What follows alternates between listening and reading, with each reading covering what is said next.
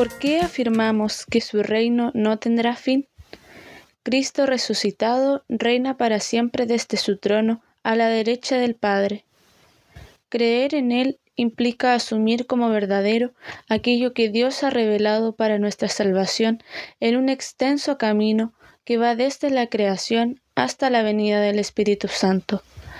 La fe se basa en hechos.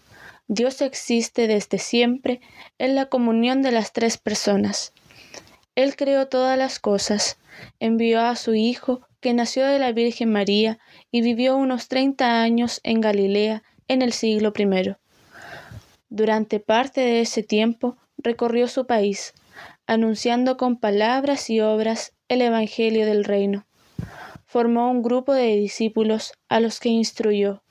Se mostró cercano con todos, principalmente con los pobres y los pecadores. Queriendo salvarnos y siendo fiel a la voluntad del Padre, murió crucificado y resucitó al tercer día volvió a encontrarse con sus discípulos para enviarlos a predicar el Evangelio, y subió al cielo, donde está sentado a la derecha del Padre. Él continúa aún hoy, y hasta el fin de los tiempos, presente en su iglesia por medio del Espíritu Santo. Las principales verdades de la fe se encuentran agrupadas en el credo, también llamado símbolo, que encontrarás en este librillo. Pero la fe no es solo un conocimiento que tenemos sobre Dios, sino que implica también confiarnos en aquel de quien la fe nos habla.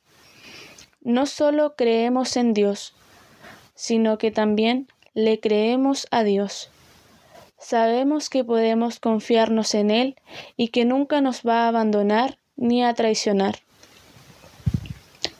Rezamos hoy por toda la Iglesia de Dios, para que sabiéndose fortalecida y animada por el Señor, lleve a cabo la obra que Él le encomendó.